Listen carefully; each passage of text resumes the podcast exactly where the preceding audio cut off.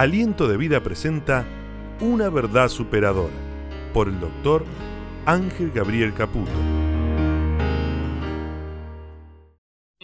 Esta es una fracción del mensaje del doctor Ángel Gabriel Caputo dirigido a los presentes en el auditorio Aliento de Vida y a toda América Latina a través de las diferentes plataformas asociadas.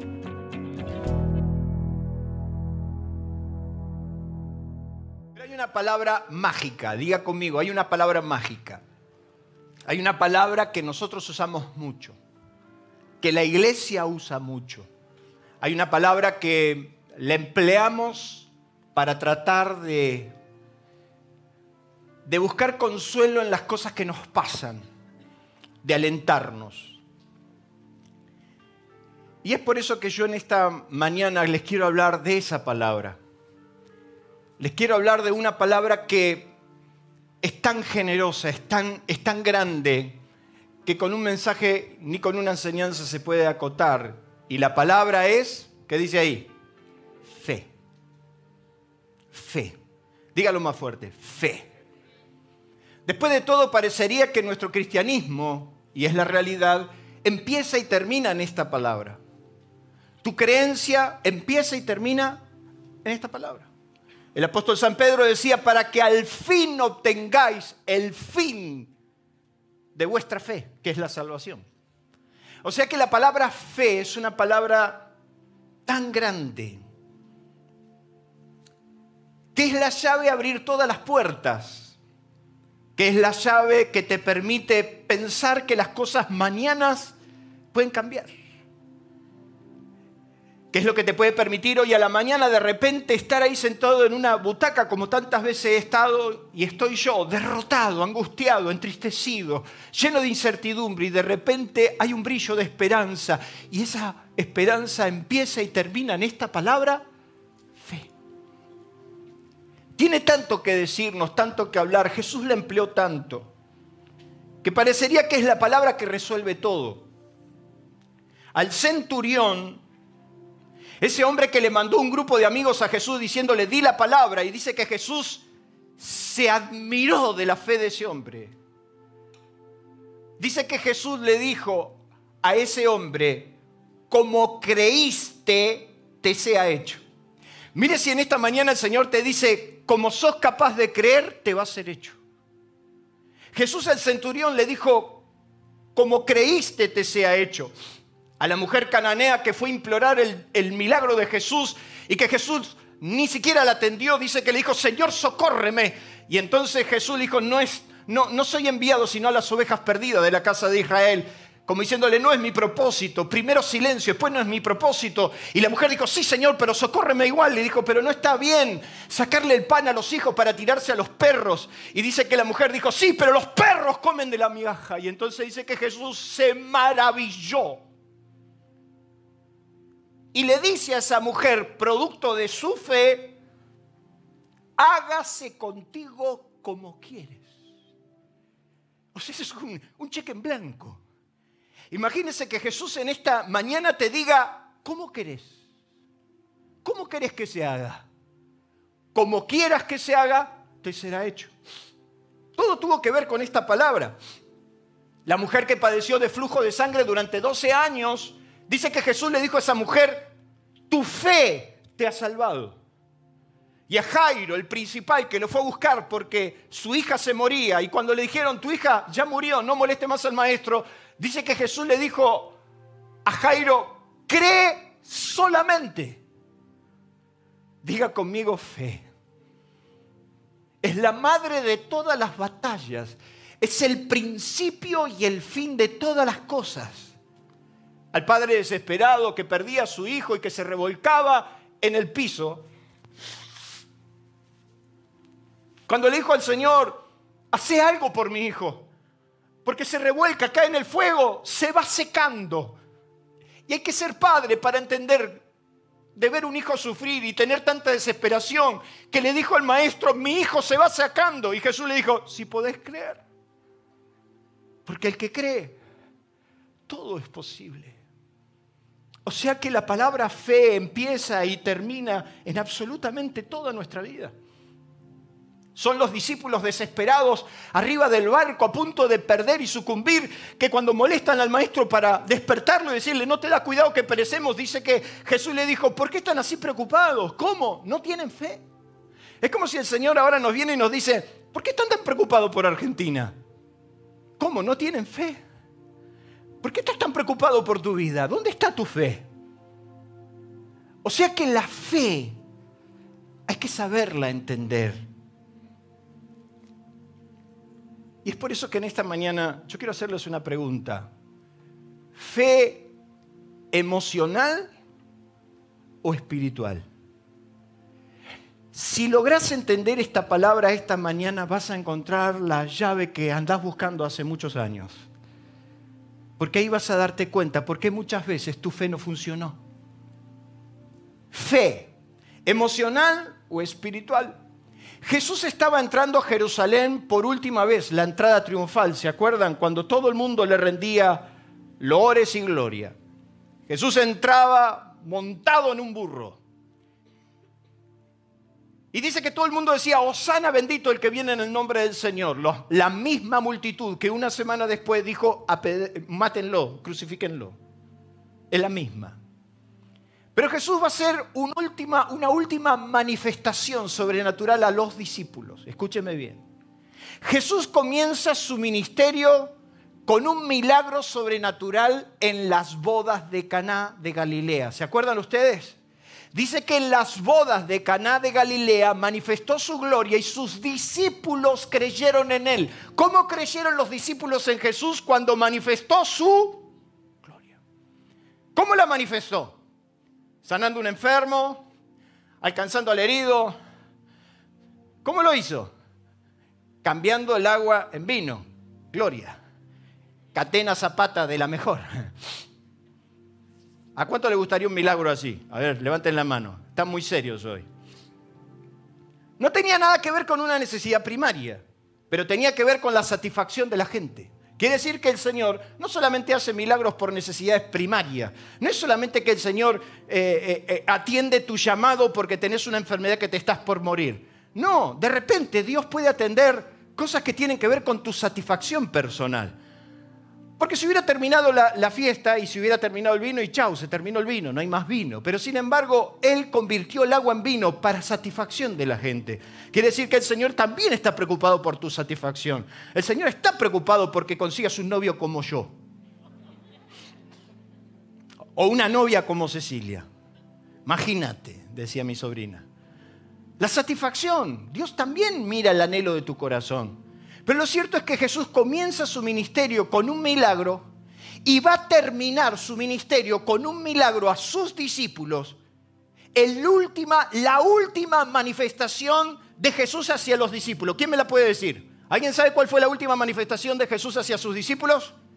A ver, Gustavo. ¿Cuál fue la última manifestación de Jesús hacia los discípulos? Porque acto seguido viene la semana más difícil, acto seguido vienen las enseñanzas, viene la entrega, la crucifixión. ¿Cuál fue la última manifestación sobrenatural de Jesús a los discípulos cuando maldice la higuera? Dice que al otro día de la entrada triunfal Jesús quiso comer y no encontró higos en la higuera. Y entonces la maldijo y dijo, sécate de tus raíces. Y al otro día cuando vieron la higuera seca, fíjese, empieza el ministerio con un milagro de satisfacción y termina el ministerio también por una maldición, por una satisfacción no alcanzada. Y maldice la higuera. Y entonces los discípulos le dicen, Señor, la higuera que maldejiste se ha secado. Como diciendo, Señor, mira lo que ha pasado. Y entonces Jesús le va a dar una respuesta que quiero empezar este mensaje con esto. ¿Vamos bien? La respuesta de Jesús en Marcos capítulo 11, verso 22 es, respondiendo Jesús les dijo, tened fe en Dios. Ahora quiero que usted me preste atención, me voy a poner en... Sabe que a mí me gusta enseñar, pero yo necesito que ahora me prestes, por favor, suma atención. Porque las traducciones más antiguas leen otra cosa. Por si usted no lo sabe, la Septuaginta es la primer traducción del griego. Es la primera traducción y la más antigua donde traduce los manuscritos griegos que tenían los lingüistas y tradujeron de manera directa. Diga conmigo, de manera directa. La versión Reina Valera 1865 es la primer traducción bíblica que se hizo para los protestantes cuando la iglesia se divide. O sea que la Reina Valera 1855 va a ser una traducción también de la más fuerte, de la más fiel. Este versículo lo leen de otra manera. Dice que Jesús respondiendo dijo, tened fe de Dios. Y es totalmente diferente a decir, tengan fe en Dios. ¿Sabe usted que hay una Biblia que se llama Pellita? La Biblia Pellita es una traducción del arameo. El arameo era el lenguaje que se utilizó por más de 3.000 años. Es el lenguaje que usaba antes de Abraham. De hecho, por si usted no lo sabe, que Jesús hablaba en arameo. Y su lenguaje, su dialéctica, sus escritos, sus enseñanzas se transmitían desde el arameo. Y es el arameo donde se escribe el Talmud, donde este versículo dice y se lee de la misma manera. Se lee diciendo, tengan fe de Dios. Ahora escúcheme bien. La Biblia Sefer Dabar es la Biblia hebrea por excelencia, es la Biblia judía. Es la Biblia que tiene acceso a las traducciones más modernas de los escritos hebreos y griegos. Esa Biblia, cuando lee este versículo, miren lo que lee. En tono a, lo que antes digo, dijo, tengan el tipo de moná, que significa fidelidad, lealtad, constancia, que viene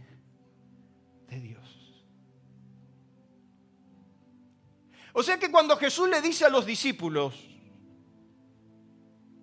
tengan fe de Dios, me está diciendo y te está diciendo que fe no es lo que me imagino. Que fe no tiene nada que ver con un estado anímico. Que fe no son emociones ni optimismo. Y mucha gente cuando dice tener fe, en realidad lo que tiene es optimismo. Y entonces tienen fe en la fe, pero no tienen fe de Dios. Y entonces la fe se transforma en una fe emocional. Diga conmigo, emocional. ¿Viste? Arreglaron con el fondo. Bajó el dólar. Y entonces el tipo está optimista. Porque de repente escuchó una noticia alentadora. Y entonces siente que tiene fe y va a decir, ahora el país va a arrancar. Mañana le tiran otro titular y le dicen, la letra chiquita del Fondo Monetario. Y ese mismo que el día anterior dijo que todo iba a cambiar y que todo iba a mejorar, fue resultado del optimismo que le resultó una información. Pero el otro día cuando le dicen, no, la letra chica dice otra cosa. La letra chica dice que el dólar agarralo porque hay que ver dónde termina.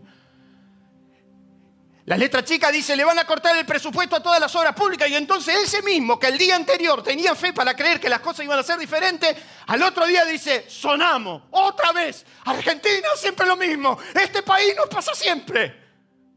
¿Cuánto me están entendiendo? Porque no tenemos la fe de Dios. Porque no logramos mantenernos en la fidelidad, en la constancia, en la lealtad a una palabra. Porque cuando Dios habló, habló con fe. Y dijo, sea la luz. Y la luz fue hecha. No dijo, a ver si sale o no sale. A ver si es tiempo o no es tiempo. Entonces cuando Jesús le va a decir a los discípulos frente a la última manifestación, muchachos, si ustedes quieren que el cielo se abra a su favor, tengan la fe de Dios. ¿Cuántos quieren esa fe esta mañana? Escúcheme bien. ¿Qué Jesús le quiso decir? Quiso decirle que hay una fe natural, emocional, racional y hasta optimista. Hay una fe racional. Hay una fe que usted tiene de manera natural. O sea, usted se acerca a la tecla de luz y usted aprieta el botoncito porque usted tiene fe. En el fondo eso es fe, ¿o no? Y más si compra productos vecino. Entonces usted cuando aprieta la tecla, viene la luz. Pero esa es una fe natural. Usted sabe que va a pasar eso. Es natural. Hay cosas que son, son naturales. Hay una fe natural, una fe emocional. Entonces usted queda embarazado. Su esposa también. Y de repente dice, va a ser lindo como el Padre. Tiene fe. Y yo tenía fe. Ah, mi hija va a nacer con rulos. Con rulos. Quiero rulos. Y que venga así, con el pelo crespo. Pero cuando nació Ana Micaela, nació pelada. Y cuando le empezó a salir el pelo, le salió un pelo finito y rubio. Y ahí la emoción se me cayó. Y el gran problema que tenemos muchos los cristianos es que no nos damos cuenta, que sin darnos cuenta nuestra fe está ahí. Pero hay otra fe que viene de Dios, que es la que Jesús le responde a los discípulos. Porque de cierto os digo que cualquiera que dijera a este monte, quítate y echa en el mar y no dudar en su corazón, sino que creyere que será hecho, lo que dice le será hecho. Por tanto os digo que todo lo que pidieres orando, creed que lo recibiréis y os vendrá. Y entonces usted enseña esto y la gente dice, ay, el pastor dijo que todo lo que diga voy a recibir. Estoy flaco, estoy flaco, estoy flaco. Y nada. Y lo que diga. Y yo escuchaba enseñar estas cosas, decir, la confesión de la palabra, la confesión de la palabra. Usted tiene que confesar la palabra. Yo me acuerdo haber ido orado por un hermano que se estaba muriendo, un enfermo terminal de cáncer. Y esto es a esa situación tristísima. El hombre venía padeciendo una enfermedad durante muchos años. Y yo voy a orar por él. Y la esposa estaba al lado de él. El hombre con los ojos me miraba y me decía, no quiero saber más nada. Y es muy difícil hablar de fe ahí. Y entonces la mujer estaba al lado y del oído decía, está sano, está sano, está sano, está sano, está... como un relator de fútbol, está sano, está sano, está sano, está sano, está sano. Él decía, está sano, está sano, está... pero así como le estoy contando, hermano. Estuve 10 minutos mirándola y la mujer le decía, venía de una congregación donde estaban en esa onda de confiese la palabra y confiese la palabra, pero usted cree que usted habla por hablar y usted dice, está sano, está sano, está sano, está sano, y porque tiene una palabra mágica, usted se cree que, que es abra, cadabra. La palabra mágica. Y de tanto repetirla. Y aparte, está sano, está sano, está sano. Decilo, decilo, mi amor, decilo, decilo, decilo, decilo, decilo. Y el hombre miraba y me decía, me quiero morir. Yo no sé si se quería morir del cáncer o porque se estaba librando de la mujer que tenía al lado.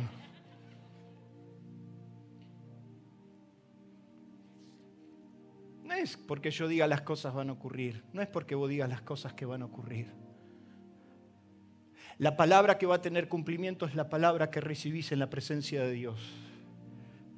La fe que va a abrir la puerta del milagro es la fe que nace con una convicción espiritual profunda en tu ser. Quiere decir que fe Fe es mucho más de lo que nos imaginamos y tenemos una gran habilidad de espiritualizar lo que se debería naturalizar y naturalizar lo que deberíamos espiritualizar. Ese es el gran problema que tiene el cristianismo hoy. Lo que debería espiritualizar lo termina naturalizando y lo que debería naturalizar hace a la inversa. Hay cosas por las que no tenés que orar. ¿Cuántos dicen amén? Para ir a trabajar a la mañana, ¿usted tiene que orar para saber si es la voluntad de Dios? Usted tiene que ir a trabajar porque la Biblia dice que el que no trabaja, que no coma. Ay, yo estoy orando para que el Señor me indique. No, no es así. Pero tenemos una tendencia de que las cosas que deberíamos espiritualizar y decir, esto nos está pasando porque nos hemos apartado del camino de Dios, esto nos está pasando como familia porque nos, nos hemos dejado de buscar en la palabra el consejo apropiado. No, le tiramos al otro lado. Y ese es nuestro problema. Fe no es sentimientos, ni emociones, tampoco corazonadas o certezas. Es convicciones que operan y se manifiestan en nuestro espíritu exactamente en línea opuesta a nuestro, ¿qué dice ahí? Querer. No es el optimismo irracional, no es la corazonada. Yo creo que, yo creo que, yo creo que esta vez sí.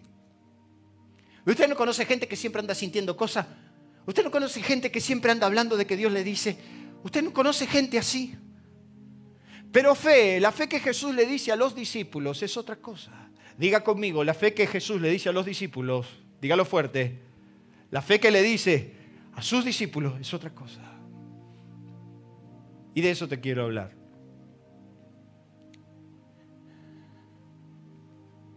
Es una fe que no es lo que toco, no es lo que veo, menos lo que siento, es tener el conocimiento y la certeza de que Dios hará y actuará más allá de la circunstancia. Mi decisión no está basada en lo que el gobierno está haciendo hoy. Tampoco estuvo basada en la que el gobierno hizo ayer o pensó ayer. Mi decisión está basada en una certeza, en una convicción espiritual que va en contra de mi sentimiento. Mi sentimiento me dice, si podés, correte de este país. Mi sentimiento me dice, no vas a salir adelante. Mi sentimiento me puede decir muchas cosas, pero mi fe, mi fe no está basada en mis, en mis sentimientos, en mis emociones. Es la certeza, es la convicción que operó mi espíritu de rodillas en Dios, en comunión. Cuando Dios de repente te da una palabra y te dice, lo vas a lograr. Es Dios diciéndote, vas a ser sano. O es Dios diciéndote, es a la derecha y no es a la izquierda. Las circunstancias no determinan tu posición en Dios, pero tu actitud es determinante. Las circunstancias no te pueden limitar. Las circunstancias no me limitan, pero la actitud te puede determinar si Dios va o no a interceder en tu favor. Es entonces que el apóstol Pablo dice que si esperamos con paciencia lo que no vemos, lo vamos a recibir. Es el apóstol San Pablo que dice que nosotros no miramos las cosas que están frente a nuestros ojos, sino que miramos las cosas que son eternas. Y es el apóstol San Pablo el que cuenta de que Dios llama las cosas que no son como si fueran. O sea que para Dios sos hermoso, sos hermosa, sos linda, lo podés hacer y lo podés lograr. Le puede dar un aplauso a Dios por eso. ¿Cómo mirará Dios nuestra nación? ¿Cómo mirará Dios nuestro país? ¿Cómo Dios mirará nuestras vidas, nuestras familias? Seguramente a la inversa, porque Él llama las cosas que no son como si fueran. Hebreos 11 nos enseña de la fe. Pero yo bendigo a Dios de que antes de Hebreos 11, que va a enseñarnos tanto de los grandes héroes de fe, de los campeones, de los que lo lograron, de los que fueron capaces de revertir la situación, de los que ganaron, conquistaron reinos y ganaron enormes batallas, los que apagaron fuegos impetuosos y los que esperaban una patria mejor. Pero antes de Hebreo 11, que hable de los héroes de la fe, hay otra cosa. ¿Usted sabe lo que hay antes de Hebreos 11? ¿Usted sabe lo que hay antes de Hebreos 11 que habla de los héroes de la fe? Hebreos 10. Y yo quiero que usted abra su Biblia en Hebreos 10. Y yo bendigo a Dios porque está Hebreos 10. Ya me conocé los chistes. ¿Eso es malo o es bueno? Depende. Depende cómo lo miremos, ¿verdad? Quiere decir que es el fin, el ocaso de tu ministerio. Vaya Hebreos 10. Aliento de Vida le invita a conocernos a través de nuestras redes sociales. En la web, en Facebook, en nuestro canal de YouTube y Spotify. Aliento de vida, una forma diferente de vivir. Aliento Escucha, nuestro WhatsApp 11 3948 5138. 11 3948 5138. Aliento Escucha. Lo primero que Hebreos 10 nos va a decir es que la confianza tiene premio.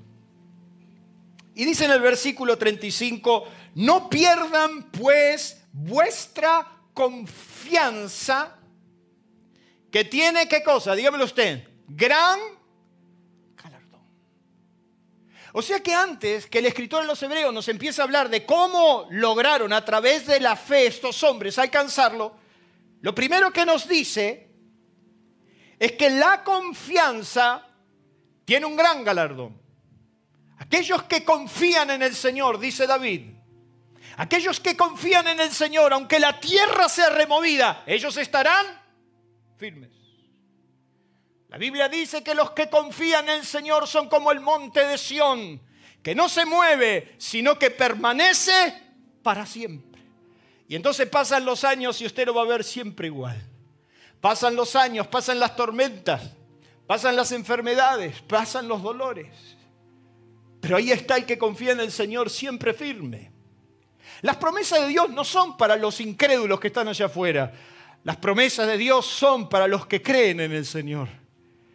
Y entonces cuando yo me aferro a una promesa, yo le estoy depositando mi confianza a Dios.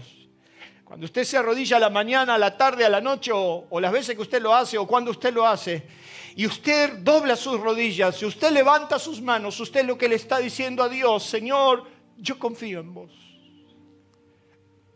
Y es por eso que Jesús, cuando le dice a los discípulos, tengan la fe de Dios, le está diciendo que la fe de Dios es una fe que obra en la confianza. Jesús se subió a la barca y le dijo a sus discípulos, pasemos al otro lado. Y en el medio se desató una tormenta y los discípulos se olvidaron de que Jesús les dijo cuando subió al barco de que iban a llegar. ¿Qué le faltó? Yo ese día en la iglesia con seis años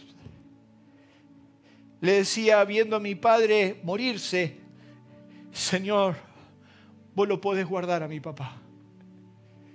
Y nos fuimos de esa reunión gozosos, contentos, porque habíamos depositado nuestra confianza en Dios. La Biblia dice, echa sobre Jehová tu carga y Él te sostendrá aún en los tiempos difíciles.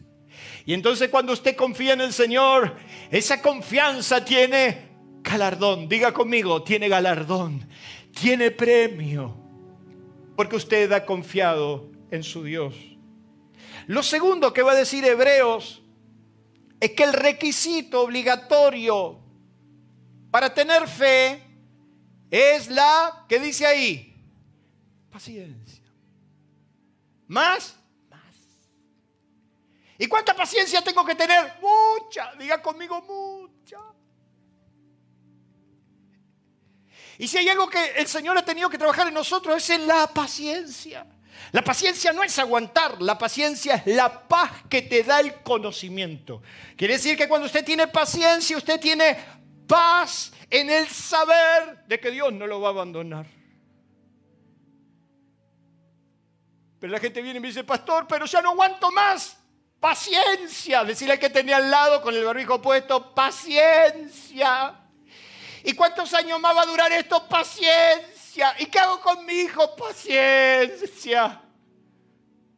¿Y qué hago con mi esposa? Paciencia.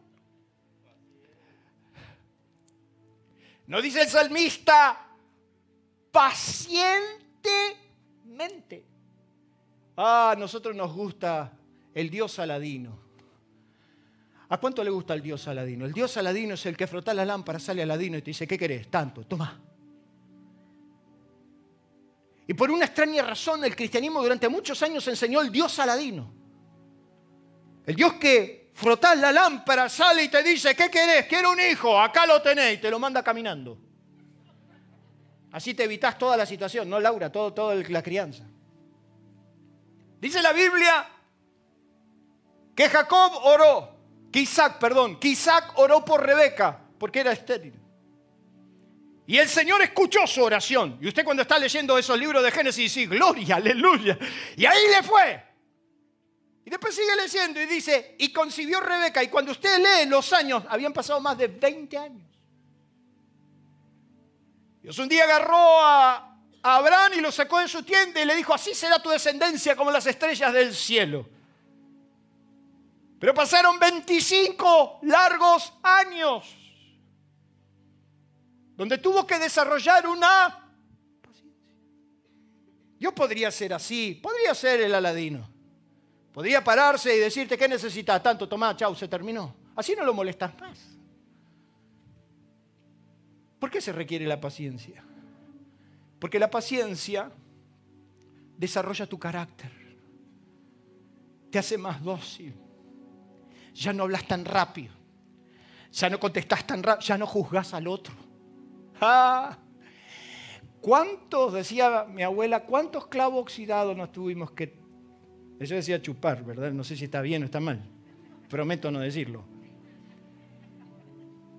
Pero cuando vos pasaste por la vida diferentes circunstancias que te fueron modelando, que no fueran como vos querías, y que de repente está la promesa y cada vez se te hace más largo, y cada vez se te hace más lejos, y al final de cuentas lo que Dios dijo no se cumple, y de repente el Señor dice, no, yo te lo voy a dar. Pero tenés que esperar. ¿Cuánto espero? Doc, ¿cuánto espero? Siete días. ¿Siete días la libero? No. No, dale tres días más. No, ¿cómo? Pero el Dios saladino el Dios que golpea y dice, ¿cuánto querés? ¿Qué querés? ¿Qué necesitas? Entonces la gente ha corrido su visión del verdadero Dios. Ya no es el Dios que trata con tu carácter, el problema no es tu deuda, el problema no es tu enfermedad, el problema no es tu hijo rebelde, no, al contrario. El otro día me senté en un restaurante, estaba con mi hijo y, viene, y, la chica que nos iba a atender, yo la veo que andaba alabando al Señor por todos los rincones. Alabando al Señor es una manera de decirles, ¿no? Insultando, vociferando y andaba diciendo de que su jefe era esto y cual, un hijo tal por cual, qué sé yo, no entendí. Y viene con toda esa ira y me tira los platos y dice, discúlpeme, no es con usted, pero tengo un gerente que si pudiera lo mataría. Imagínese usted se siente en un restaurante y le están atendiendo así. Y entonces yo la miro me mira. Le digo, es bravo, ¿no? Sí, es bravísimo. Es un desgraciado, esto para matarlo. Y claro, esta mujer estaba esperando que yo le diga, y sí, así son todos los, así son todos los encargados. Pero le digo, ¿sabe lo bueno de tener el peor de los jefes? Me dice, no. ¿Que hay algo bueno? Sí, sí, le digo. ¿Sabes por qué te tocó el peor de los jefes? No, ¿por qué me dijo? Porque ese está sacando lo mejor de vos. Porque ese jefe, tan desgraciado como vos me lo estás pintando, está sacando lo mejor que vos tenés adentro. Y lo mejor que tenés adentro es cuando desarrollas tu carácter y te das cuenta que las cosas no se arreglan a las piñas y a las trompadas. Que la experiencia de la vida te va generando un conocimiento donde ya cuando las cosas te pasan no juzgas tan rápido. Ya tus conclusiones no son las mismas. Ya cuando pensás en el otro ya no pensás de la misma manera que cuando vos pensabas que hacías las cosas de otra manera. Yo le decía a mi mujer estos días, cuidado.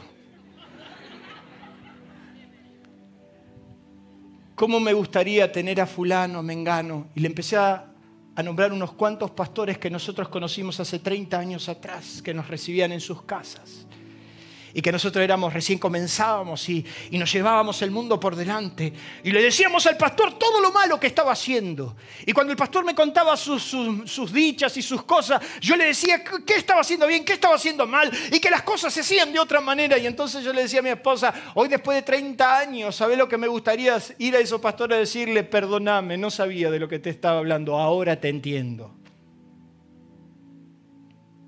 El requisito obligatorio para esta fe es paciencia. David decía, pacientemente esperé al Señor y en el tiempo de Dios, en el momento de Dios, Él levantó mi cabeza, pero mientras tanto yo me tuve que huir, tuve que escapar, tuve que andar prófugo por ahí. ¿Dónde estaba el Dios que me defendía?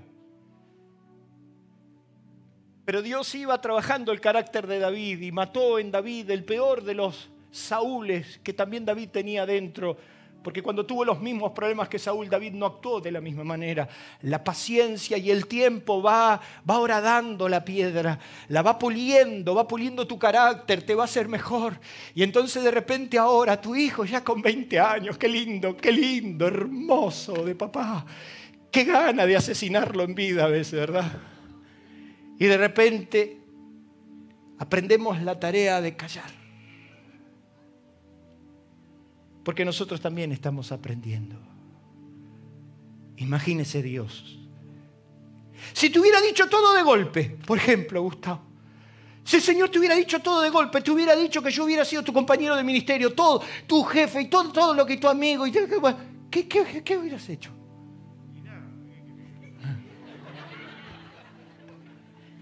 Si el Señor te hubiera dicho todo lo que ibas a pasar en tu matrimonio, ¿qué hubieras hecho? Pero ese sacó lo mejor de vos. Porque Dios trabajó tu carácter. Y dice Hebreos 10, 36, porque es necesaria la paciencia. Diga conmigo, es necesaria. Es necesaria y si no te alcanza te manda una suegra, algo por el estilo, algo te manda. Y como no nos alcanzó, nos mandó la pandemia. Y entonces vinieron los dos años de pandemia. Y pasamos la pandemia. Y ahora hay que ver lo que viene. Pero en todo esto hemos visto la mano de Dios y hemos visto que Él nunca faltó su promesa de que siempre iba a estar con nosotros, aún en el dolor. Denle un fuerte aplauso a Dios. ¡Paciencia! Porque es necesaria la paciencia. Y muchas veces nuestra fe, probada como el oro, lo que en realidad está formando es tu carácter. Y entonces cuando pasas por el dolor, esta semana hemos despedido familiares queridos de hermanos de la iglesia. La mamá de Adriana, Andrea, perdón si me confundo. La mamá de Juancito Príncipe. Todos pasamos. Y en esos momentos de dolor, cuando uno la pasa mal y cuando uno pasa momentos de dificultad, uno más conoce a su Señor. Porque uno está agarrado, amarrado a Él. Es necesaria la paciencia. Pero también dice Hebreos 10, antes de Hebreos 11, que la fe es propia, no ajena. Mire lo que va a decir el verso 37, porque aún un poquito y el que ha de venir vendrá y no tardará, mas el justo vivirá por fe. El libro de Abacún, cuando lee esta palabra, dice que el justo vivirá por su fe. Quiere decir que usted no puede vivir de mi fe. Usted no puede vivir de la fe de su hermano. Usted no puede vivir de la fe de su padre. Usted no puede vivir de la fe del otro. Y si algo que hemos enseñado durante muchos años en esta iglesia es que usted tiene que desarrollar su propia experiencia, porque ahí cuando no está el pastor, ahí cuando no está el líder, ahí cuando no está la persona supuestamente mejor que yo, ¿qué va a pasar con tu fe, con tu convicción, con tu creencia? Es por eso que Jesús a la gente le decía, ¿cómo creíste vos? ¿Cómo creíste vos? Jesús no andaba diciendo mucho, pero la gente decía, Señor, vos podés. El leproso vino, se postró delante de Jesús y le dijo, Señor, si querés, podés. Yo sé que podés. Mire, el leproso no le cuestionó el poder, el leproso le cuestionó el querer. Que le dijo, si quieres, puedes limpiarme. Él sabía que lo podía limpiar. Y usted sabe que Dios lo puede librar, sí o no. Usted no sabe que Dios es su proveedor, sí o no. Usted no sabe que Dios le puede dar eso que tanto anhela su corazón, sí o no. El problema no es el poder, el problema es el querer. Porque Él por ahí, en este momento, darte de más te puede ocasionar un gran dolor, darte de menos también. Y como siempre suelo decir, menos mal que en el trono sigue estando nuestro Señor. ¿Cuántos dicen amén? Conforme a tu fe, como creíste pero dice que la fe no pierde posición. Hebreos 10, 38, 39 dice, mas el justo vivirá por fe y si retrocediere no agradará mi alma. Pero nosotros no somos de los que retroceden para perdición, sino de los que tienen fe y utiliza la misma palabra. Nosotros tenemos fe, pero tenemos fe de Dios. Nosotros tenemos esa convicción de que sabemos que nada nos va a hacer retroceder, que nuestra vida en Cristo siempre va a ser para adelante. Y aunque sus ojos estén mirando que no es la realidad, Dios está logrando algo que ni te diste cuenta, trabajar tu corazón, trabajar tu carácter, trabajar tus impulsos y hacerte mejor. Escuche bien, ¿tiene su Biblia abierta en Hebreos? Porque puede ser que usted nunca le prestó atención a esto. Pero los hombres que denomina Hebreos 11 como los héroes de la fe tuvieron características sublimes y diferentes. Esos antiguos alcanzaron la distinción más elevada que como hijo de Dios se puede obtener. Hebreos 11.1 lo sabe de memoria. Es pues la fe, la certeza. Fíjese que no está diciendo la emoción, no, no, está diciendo el pálpito, no es la corazonada, no, no, no, no es el sentimiento, no es el sentir. Ay, yo creo que sí, ¿a vos qué te parece? No, no, no. Dice que es la certeza de lo que se espera, la convicción de lo que no se ve, porque por ella alcanzaron buen, dígamelo usted, buen testimonio los antiguos. Estos hombres van a alcanzar testimonio. ¿Sabe usted lo que es testimonio? Hechos comprobables, evidencias incuestionables, pruebas irrefutables que perduraron en el tiempo. Todavía estamos hablando de ellos aseveración de algo, prueba, justificación, comprobación de la certeza. ¿Qué significa? Estos hombres alcanzaron testimonio, alcanzaron hechos concretos que nadie puede refutar. Sus evidencias de vida eran tan fuertes que dos mil años hablamos de ellos. Apagaron fuegos, conquistaron reinos, ganaron batallas, se hicieron fuertes en debilidad. Aspiraron a una patria mejor. Yo no sé usted, pero yo necesito que nuestra iglesia sea un testimonio vivo de lo que Dios puede hacer aún en este país y en esta ciudad. Si lo cree, denle un fuerte aplauso a Dios por eso. Ahora escuche.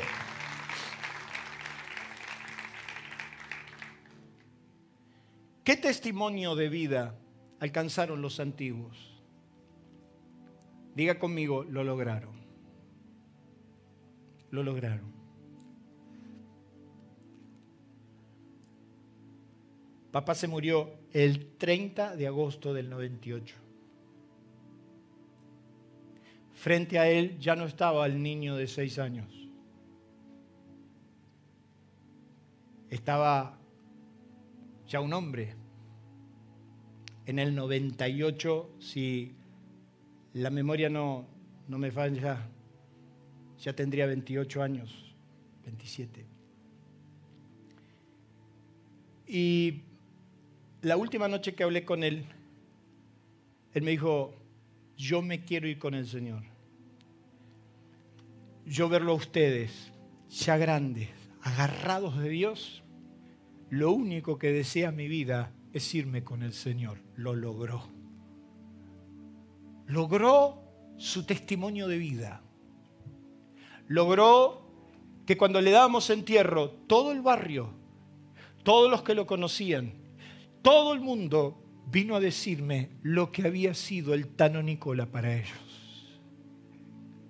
Las iglesias, aún las que él ya no se congregaba, pero que había pasado, todos sus pastores, todos sus líderes vinieron a decir, el hermano Nicolás fue una bendición para nosotros. Su vida fue una bendición. Lo logró todos sus hijos en el camino del Señor, todos sus hijos sirviendo a Dios, todos sus hijos con la misma esperanza, lo lograron. ¿Qué testimonio de vida alcanzaron los antiguos? Entonces, ¿cómo logro tener una convicción?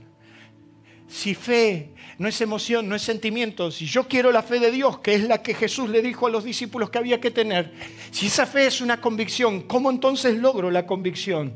No tengo otra explicación. Comunión con Dios. Decía David, la comunión íntima de Jehová es con los que le temen y a ellos hará conocer su pacto. Cuando estás agarrado de Dios, ahí el Señor viene y te dice, de esta deuda vas a salir. Y no tenés otra cosa más que una palabra que recibiste de Dios. ¿Y sabe lo que? Pasaron 20 años y no solamente salí de todas mis deudas, sino que nunca más volví a tener deudas. Y es ahí en comunión cuando el Señor te revela su pacto y te dice, vas a lograrlo. Fue en una, en una, en una relación personal e íntima que Abraham estaba teniendo con Dios. Estaba frente a un altar y dice que Abraham levantó un altar a Dios y Dios se le aparece a Abraham y le dice, Abraham, esta tierra donde estás te la voy a dar. Y la única razón por la cual Abraham fue dueño de esa tierra es que un día en comunión Dios le dijo, esta tierra es tuya. Y entonces eso despertó una convicción, una certeza. Eso fue fe de Dios. Y aún cuando se le complicó con Lot, dijo, andate, si la tierra es mía. Es en un altar que Dios le dijo, vas a tener hijos como estrellas que hay en los cielos cuando era estéril. Y la Biblia dice que Abraham nunca dudó por incredulidad, ni tampoco consideró que el cuerpo de Sara estaba destruido, tampoco dudó que él estaba acabado, sino que él se fortaleció en la fe de Dios. Se fortaleció en la fe que le dijo, te voy a dar hijos. Y él dijo, a mí nadie me lo prometió, a mí me lo prometió Dios. Y si Dios habló, va a cumplir. Entonces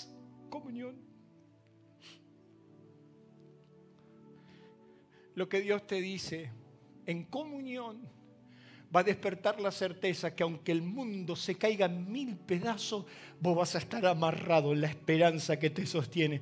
Y yo quiero decirles que yo estoy agarrado de la esperanza que me sostiene, de que algún día mi país, Argentina, ya no estará de rodillas, ya no estará esclavo, ya no estará en oscuridad. Algún día la tierra que habitaba en sombras de muerte verá una gran luz. Y esa luz es el Evangelio de Jesucristo. Denle un fuerte aplauso a Dios por eso.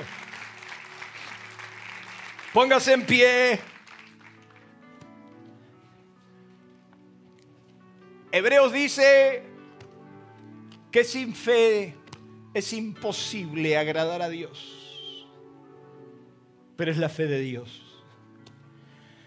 Quizás por mucho tiempo tu fe estuvo basada en la emoción, en la circunstancia, en el sentimiento. Jesús despedía a los discípulos y le demostraba que la fe que obra el milagro es la fe de Dios. Y esa fe es la que tenés que tener. Esa fe que no duda, que cree lo que Dios ya nos dijo. Aliento de Vida presentó una verdad superadora. Si usted quiere recibir más sobre estos y otros mensajes, escríbanos a info@alientodevida.com.a o visite nuestras redes sociales. Cristo, el motivo de mi vida. Nuestro auditorio se encuentra en la ciudad de San Justo, Partido de la Matanza, provincia de Buenos Aires, Argentina. Usted será muy bienvenido en este lugar. Aliento de vida una forma diferente de vivir.